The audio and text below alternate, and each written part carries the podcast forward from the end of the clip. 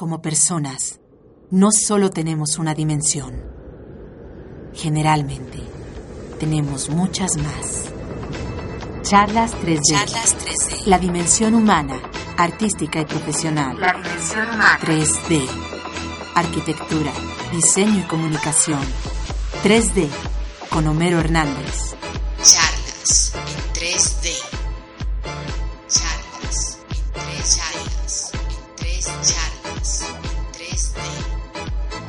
Con Homero Hernández. Charlas en 3D. 4 de la tarde y algunos minutos. Los jueves a esta hora hacemos charlas en 3D entre arquitectos, diseñadores y comunicólogos por Ulsa Radio. Como siempre, Homero Hernández, director de la FAMADIC, y haré la charla del día de hoy hasta las 5 de la tarde. Y para que se unan con nosotros, estamos en Twitter como Homero HDZ. Y también tenemos un correo electrónico para que estén en contacto con nosotros durante la semana, que es n3d.ulsaradio.gmail.com. El día de hoy, esta tarde, nos está acompañando en la cabina Patricia Mercado Sánchez. Eh, ¿Cómo estás? Hola, ¿cómo están? Muy buenas tardes. Pues eh, con ella eh, eh, hemos estado en contacto en estos días porque estamos tratando de hacer algunas vinculaciones con la carrera de Ciencias de la Comunicación. Y ella está eh, ahora en el Diario de México y nos va a platicar de este proyecto editorial que tiene gran trascendencia. Y bueno, pues eh, de eso estaremos platicando el día de hoy. Pues bienvenida a la charla. Muchas gracias, Homero. Muy buenas tardes y, y un saludo a todos los que nos escuchan. Patricia, pues bueno, eh, nos has estado enseñando este este proyecto que ya es, eh, pues tiene, me comentabas, más de 60 años. Eh, platícanos un poco cuál es eh, el, bueno, platícanos del, del, del proyecto de que es del Diario de México, de qué se trata, en dónde se publica. Sí, mira, el Diario de México es un periódico, como tú lo has dicho, muy antiguo, tiene 66 años en, en México, eh, tiene una larga historia eh, y en los últimos años el hijo del fundador del diario, que se llaman igual Federico Bracamontes, eh, empezó a ver eh, la parte web que era pues un poco el futuro de lo que de lo que andamos haciendo en, en el periodismo y empezó a, a planear qué hacer en la parte web. Se abrió una página muy simple, este, sencilla, donde la gente entraba y consultaba básicamente la edición del día, que así fue como empezaron pues, muchos de los periódicos. Y finalmente hace un año que yo me integré al proyecto y entonces empezamos un poco a trabajar hacia dónde debiéramos orientar eh, esta, esta publicación.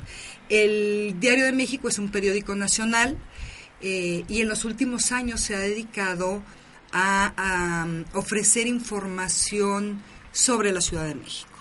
Eh, ese sería el, primer pequeño giro que da el periódico porque nos dimos cuenta que pues todos los grandes periódicos hablan de los temas nacionales, de las decisiones que se dan en el Poder Ejecutivo, en el Legislativo, pero muy pocos periódicos realmente se dedican a ver qué pasa en la ciudad, cómo vive la gente de la ciudad, qué problemas tiene y, e, e irnos hasta el detalle. Eh, uno de nuestros objetivos es hacer periodismo hiperlocal, que es, casi yo te diría, mapear una zona de la ciudad y recorrer calle por calle y ver un poco qué te encuentras de noticias.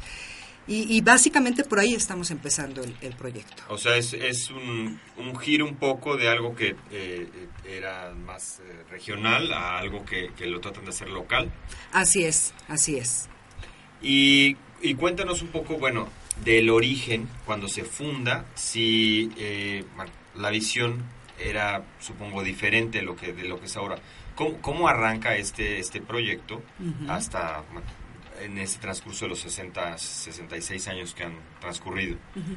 Mira, el Diario de México, te digo, nace hace 66 años eh, siendo un periódico deportivo.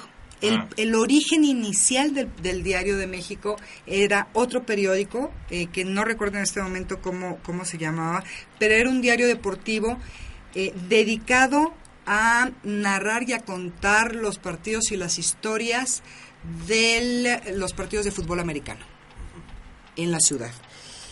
fue creciendo eh, los ejemplares y entonces, bueno, se fueron integrando otro tipo de noticias hasta que se da el gran salto a ser el Diario de México, que hace muchos años el eslogan era el Diario de México, el periódico de la vida nacional. Em, y entonces, pues tiene muchos años eh, operando. Es un periódico sui generis porque fue cerrado dos veces eh, por presidentes de la República que luego se enojaban por lo que se publicaba y, hace muchísimos años pues eso sucedía, ¿no? Este, el, gobierno tenía un control absoluto de los medios y entonces hay una historia muy famosa de mm, eh, los tiempos de Díaz Ordaz.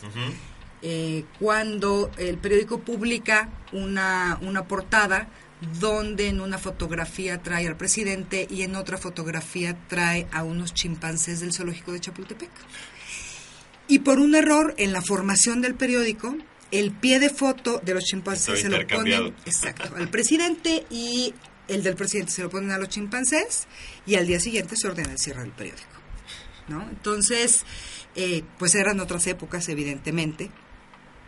Y luego, eh, bueno, tuvo pues eh, muchos años de, de, ser un periódico, te digo, nacional, muy orientado en temas internacionales. Ahora que, que cumplimos 66 años, yo me, metí un poco al, a la hemeroteca a checar ejemplares del inicio y, y, y cómo había ido evolucionando el periódico.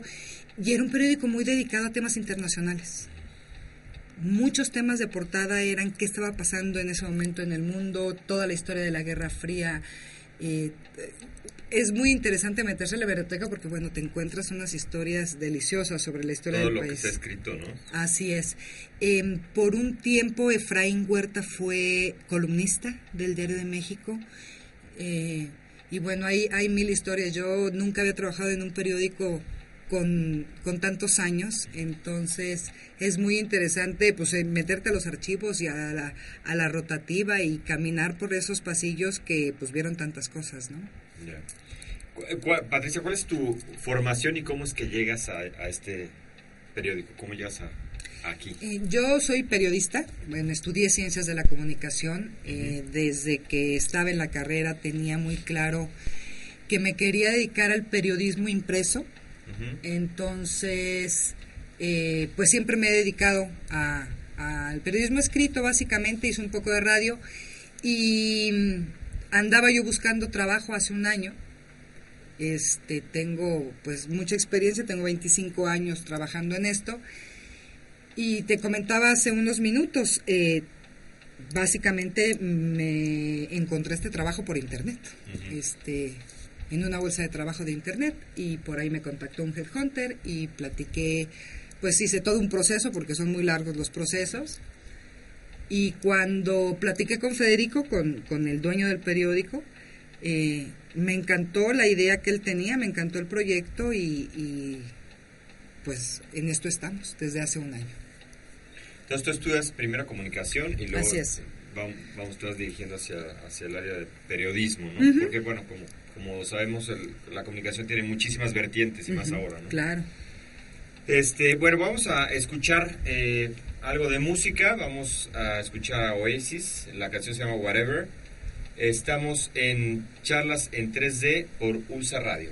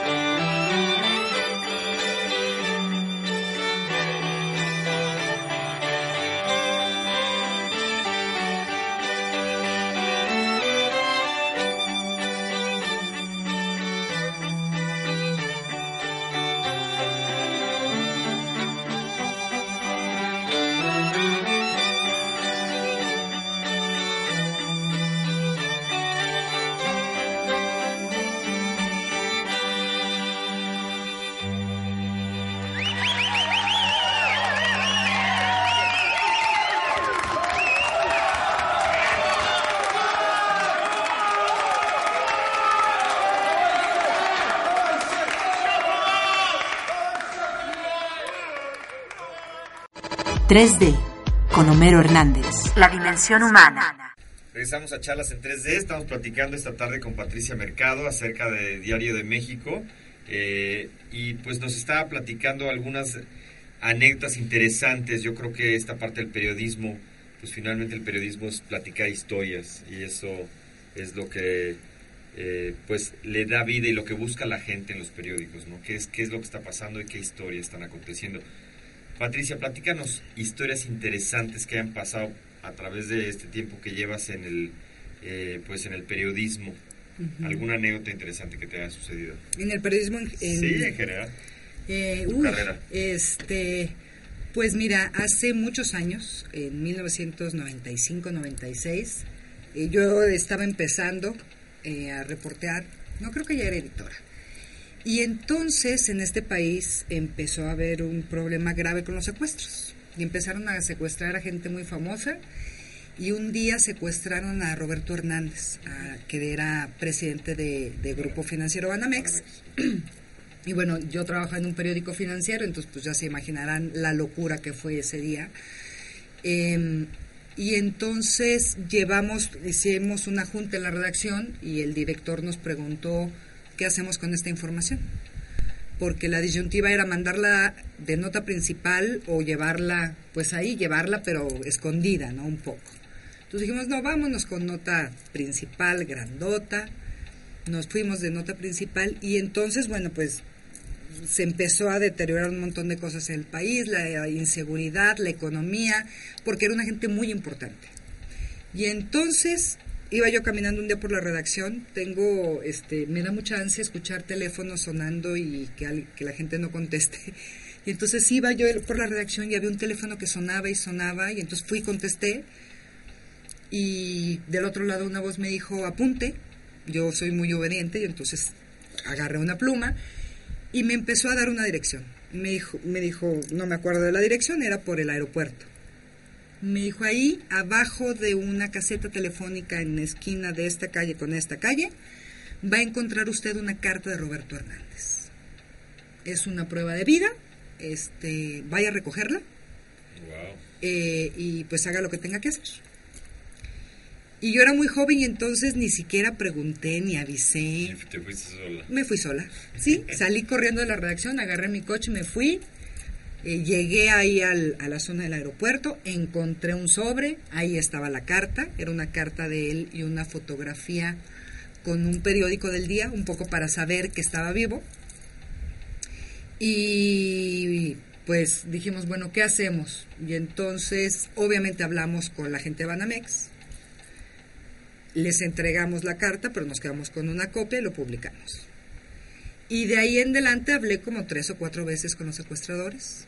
Este ya era yo la mensajera La eh, de lo que estaba pasando ahí. Lo liberaron probablemente un mes, mes y medio después. Eh, obviamente la cifra que se pagó fue, bueno, eran millones de pesos. Y fue un, un- un secuestro muy sonado y de ahí se vinieron dos o tres secuestros más ¿En qué año- importantes. ¿De qué año estás hablando? 95-96, más o menos. Y bueno, fue lo, lo interesante de todo esto era qué pasaba en la redacción, ¿no? cómo se tomaban las decisiones, porque éramos una redacción muy, muy joven y entonces las decisiones las tomábamos todos sentados ahí a media redacción y un poco qué hacemos, ¿no? Porque además en esa época pues el gobierno te hablaba y te decía no vas a publicar tal cosa y punto, ¿no? Y entonces nosotros dijimos no, sí lo vamos a publicar. Y el secretario privado de un presidente le dijo al director, es que este es un tema de seguridad nacional, no pueden hacer eso. Le dijo el director, no, es que la seguridad nacional es la responsabilidad de ustedes, la mía es de informar. Entonces, yo voy a informar, ustedes cuiden y el negocio va a estar redondo. Entonces, bueno, muchísimas anécdotas de ese, de ese tipo. Este, y ahora en el diario, pues son muchos temas de la ciudad. Eh, yo viví 15 años aquí en la ciudad, luego salí un rato, acabo de regresar, te digo, hace un año, pero nunca había visto la ciudad con los ojos que ahora los estoy viendo. ¿no? Y es un poco qué pasa en las calles, qué pasa con los vecinos, qué pasa en los edificios, qué historias hay adentro. Entonces ha sido muy interesante porque yo toda mi vida o la mayor parte de mi vida periodística había hecho periodismo económico y financiero. Y ahora creo que estoy haciendo periodismo ciudadano, lo cual me parece mucho más ¿no? interesante. Sí. Con un enfoque social, ¿no? Eh, ¿Cómo ves, ah, precisamente esa es la, la- la siguiente pregunta que te quería hacer, ¿cómo ves el periodismo en la actualidad? ¿Qué está pasando? Eh, yo creo que es muy diferente el periodismo que se hace ahora al que se hacía hace 40 años. Eh, incluso, bueno, también lo comentabas, el, eh, el control que tenía el gobierno, eh, la libertad de expresión y por otro lado el libertinaje o el exceso de est- o esta libertad de expresión mal entendida, ¿no? ¿Cómo, cómo lo ves? ¿Cómo ves tú el periodismo ahora? Este, Fíjate que yo soy, yo tengo mucha esperanza en, en el periodismo que se está haciendo en estos momentos en México. Eh, en la esencia creo que el periodismo es el mismo de toda la vida, pero los instrumentos y las formas de comunicar han cambiado, ¿no? Eh, sí creo que hoy más que nunca tenemos periodistas preparados, capacitados, profesionales, eh, con un sentido de la ética eh, como hace muchos años yo no veía, pero también es cierto que hay un periodismo, eh, digamos, acotado al poder o a intereses, no necesariamente del gobierno, porque puede ser el gobierno, pueden ser grupos políticos, pueden ser grandes empresarios, y, y esa parte del periodismo es la que no me gusta. Creo que el periodismo se ha convertido ahora en un gran negocio. Hay mucha irresponsabilidad, ¿no? También. Mucha responsabilidad eh, en algunos periodistas porque de repente pues, hay dinero, ¿no? Y entonces podemos hacer casi casi lo que me digan con tal de, de que alguien me patrocine. Esa parte es, es muy fea, eh, pero sí creo que hay otra parte luminosa y interesante que está contando historias de lo que pasa en este país. Y luego está la otra parte que yo viví, yo soy de Zacatecas y viví por allá cinco años como directora de un periódico.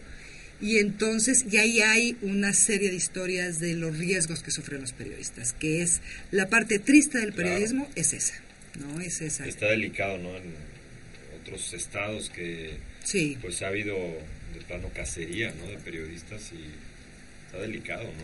Sí, fíjate que cuando uno vive en la Ciudad de México se- es muy difícil alcanzar a ver lo que puede pasar en un estado donde hay verdadera inseguridad, inseguridad del narcotráfico.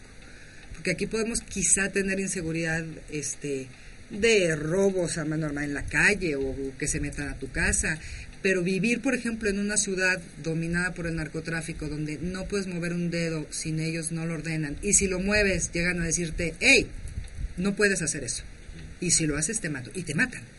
¿no? No es, no es juego. Entonces, ahí sí, te, ahí sí cambia la forma de hacer periodismo, porque tienes que hacer un periodismo seguro, tienes que hacer un periodismo responsable. Y yo siempre lo he dicho, alguna vez me preguntaron que qué opinaba de la autocensura que había en el periodismo mexicano por el tema de, inse- de inseguridad.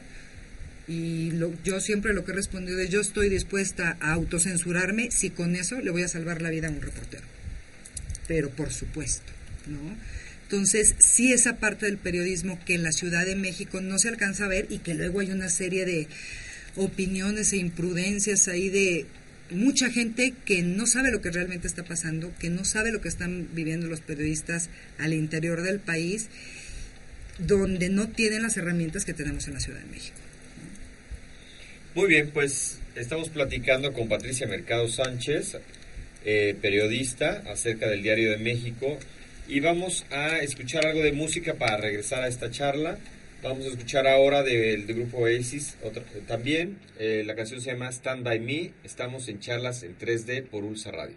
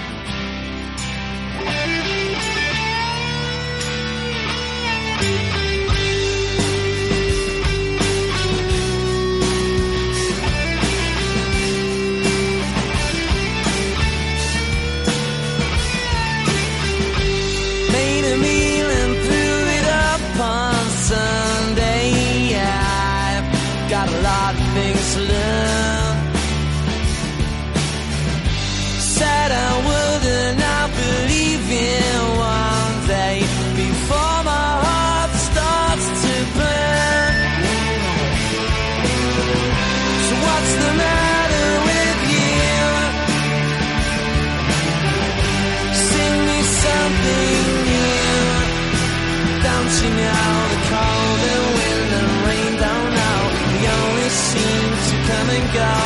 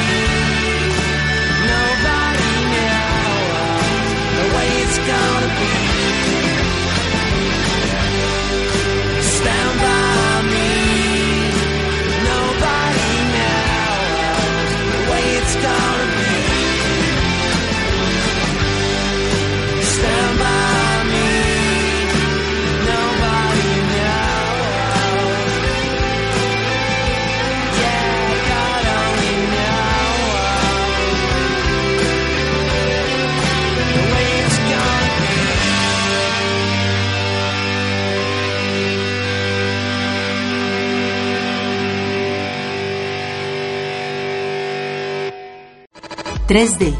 ...con Homero Hernández. La dimensión humana. Regresamos a charlas en 3D. Estamos platicando esta tarde con Patricia Mercado Sánchez, periodista. Y bueno, estamos platicando ahorita en el, en el intermedio, eh, pues anécdotas interesantes. Eh, el periodismo, pues en estos últimos, en estas últimas décadas ha sido complicado todo el tema del narcotráfico y la inseguridad es complicada. Este, Patricia, platícanos un poco de, de, de, to- de todo este, pues esta racha de inseguridad y cómo se ha visto reflejado en, el periodismo. Eh, fíjate que los problemas graves, graves, graves de inseguridad yo creo que empezaron hace unos 10, 12 años. Eh, no en la Ciudad de México, afortunadamente, eh, pero sí en algunos estados del país. Eh, yo te digo que soy de Zacatecas, un poco lo viví muy de cerca. No porque Zacateca- Zacatecas, ¿cuál es la cualidad que tiene, por ejemplo, para el narcotráfico? Que es la, el paso. Paso, ¿no? Es el paso, es más o menos el centro del país, un poco al norte. Es el paso obligado a la frontera, es el paso obligado al Bajío. Y entonces, bueno, pues se vuelve un, un lugar muy atractivo. Pero Zacatecas te podría decir de en una escala de los estados más peligrosos, está más o menos a la mitad. Sí. Hay casos terribles, terribles como Tamaulipas, donde no hay periodismo.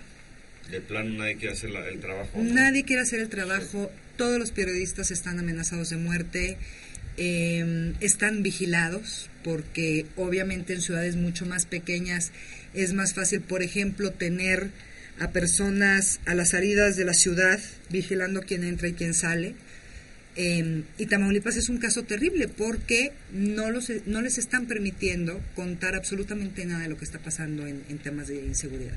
Se hace una red donde se trata de conseguir información desde otros estados y desde la Ciudad de México para un poco informar lo que está pasando, pero yo creo que es el estado más peligroso para los periodistas. Hay hace poco eh, el gobierno local empezó a hacer una un programa para quitar cámaras de seguridad que el narcotráfico instaló para vigilar a, vigilar a la gente en las calles.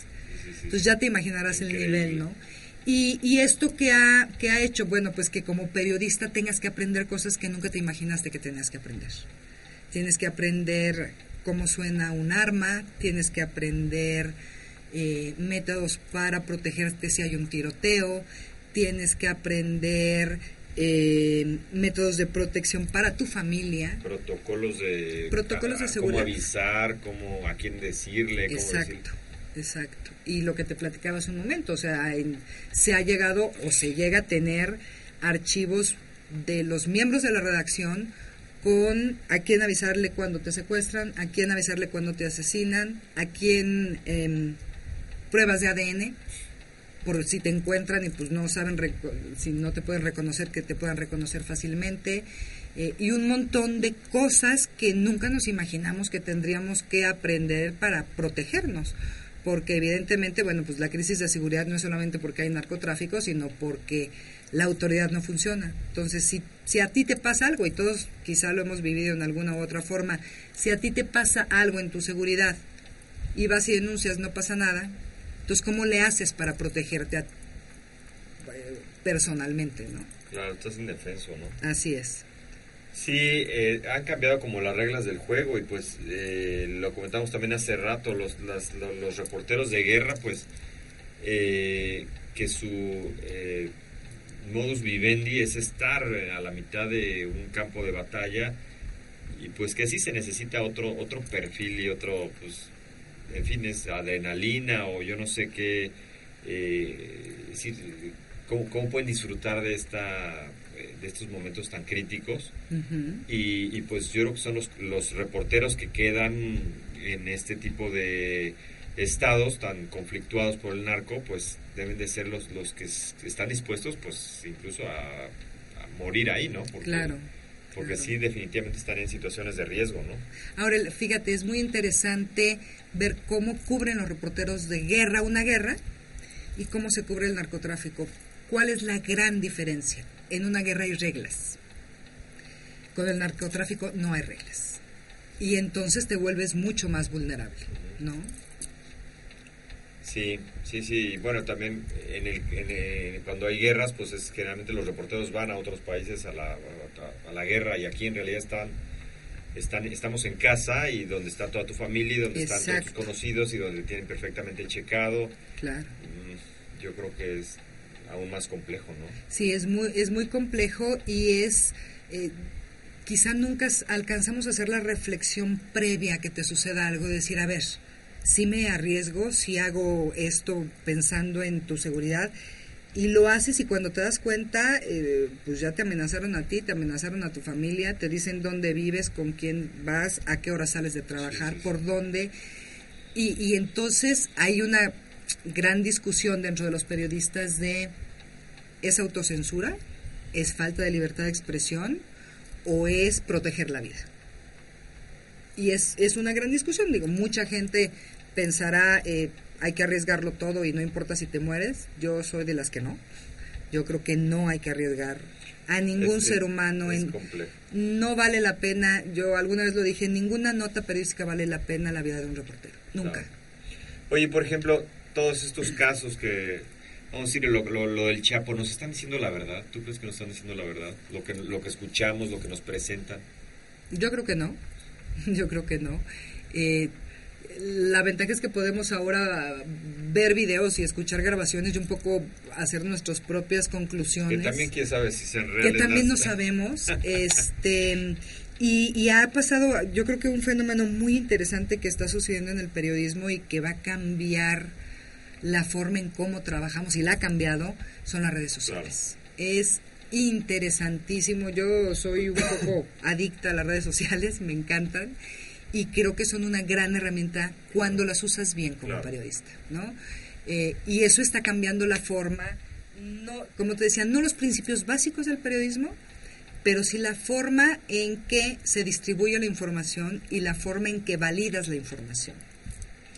A ver, me gustaría platicar por ahí, eh, porque eh, tú nos veniste a mostrar hace poco el- el- la versión online del diario, ¿no? Así es. Y bueno, pues es, es, es cierto que eh, los medios están cambiando mucho, los canales, eh, es decir, eh, de 15 años o 10 años para acá es impresionante ahora como eh, incluso el, el periodismo era más anterior era más unidireccional y Ujú. ahora en realidad hay una retroalimentación del, del- del lector mucho mayor eh, vamos, todo lo que se publica en internet, generalmente abajo la gente pone comentarios y, y bueno, eso uno como escritor le permite saber qué está pensando la gente que lea uno y eso retroalimenta y permite cerrar un poquito el, el, círculo de la comunicación.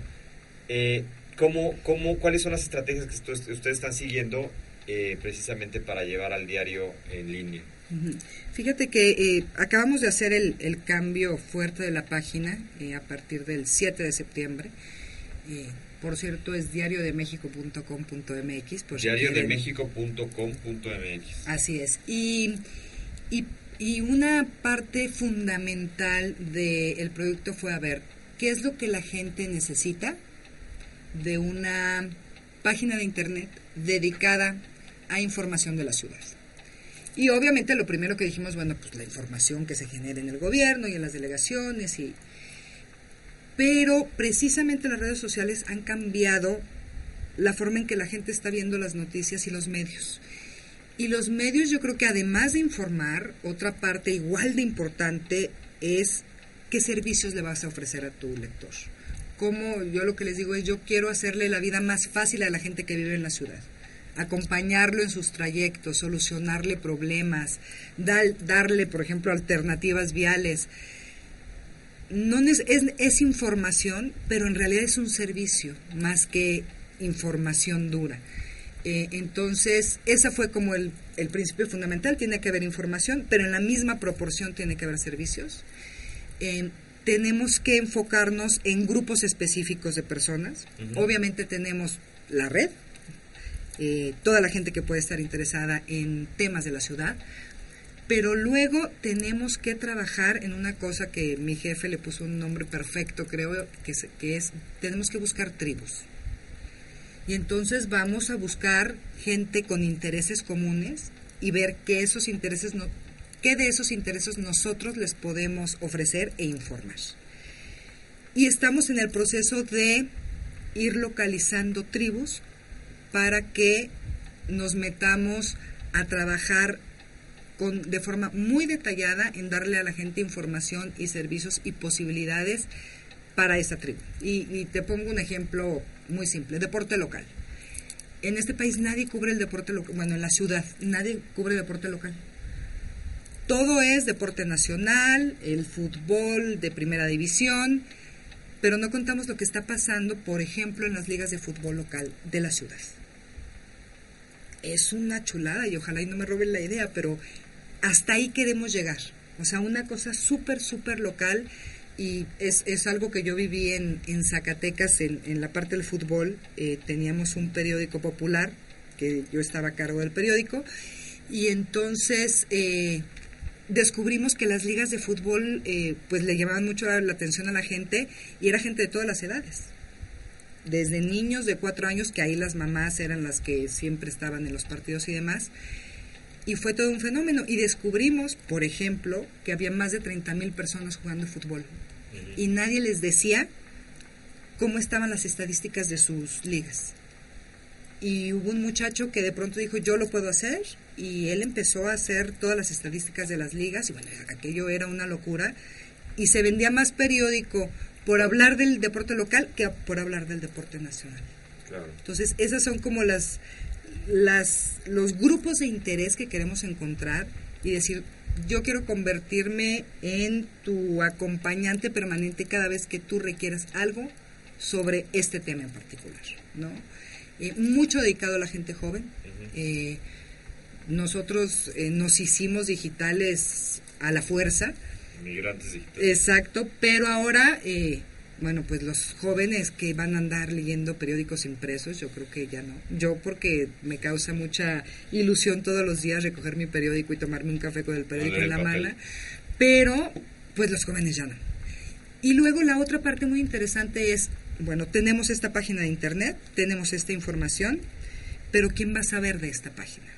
Y ahí es donde entran las redes sociales, ¿no? Y entonces yo lo que les digo a, a los reporteros y a los editores con los que trabajo todos los días es, esto es como un centro comercial y nosotros vendemos shampoo. Dependiendo de cómo mostramos nuestro shampoo y qué decimos de nuestro shampoo, la gente nos va a comprar o no. Y eso solo lo podemos hacer en las redes sociales. Es nuestra vitrina Claro. para vender los productos. Entonces ahí tienes que hacer otro tipo de estrategias y ver hacia dónde quieres mover las cosas. Muy bien, pues vamos a escuchar una canción más para regresar a las conclusiones de, de la charla de hoy. Vamos a escuchar otra vez de Oasis, vamos a escuchar Don't Go Away. Estamos en charlas en 3D por USA Radio.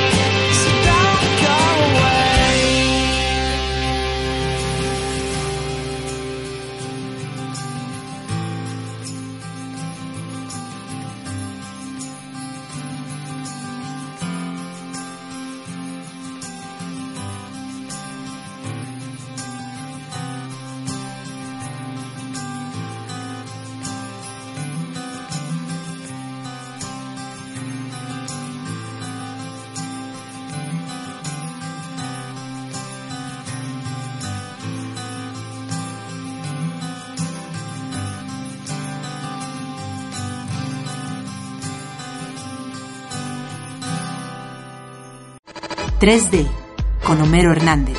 La dimensión humana. Regresamos a charlas en 3D. eh, estamos platicando con Patricia Mercado del Diario de México.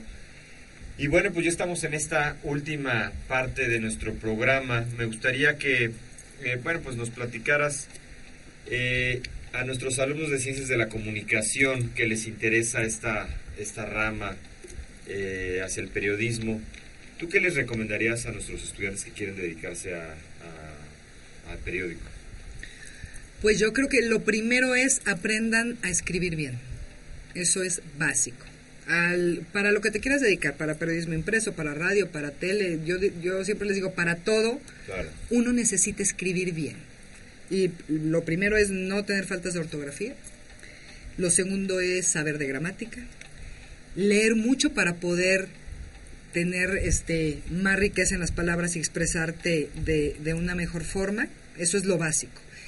Y yo insisto mucho porque yo sufro mucho para contratar gente, porque cuando intento contratar gente, eh, ha habido, ¿qué te diría? Del 95% no pasan un examen de ortografía.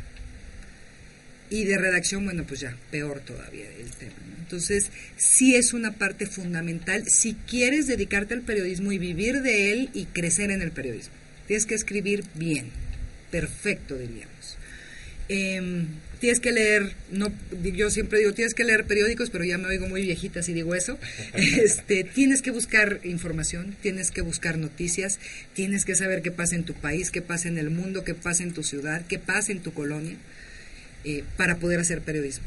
Eso te da contexto, Estar te informado. da, sí, estar informado y te da estructura para poder informar tú también, ¿no? Em, y tener mucha esperanza en que el periodismo eh, hay cosas buenas. Yo últimamente he escuchado a tanta gente hablar tan mal del periodismo que eh, de veras yo soy muy positiva en ese aspecto. Hay cosas muy buenas que se están haciendo.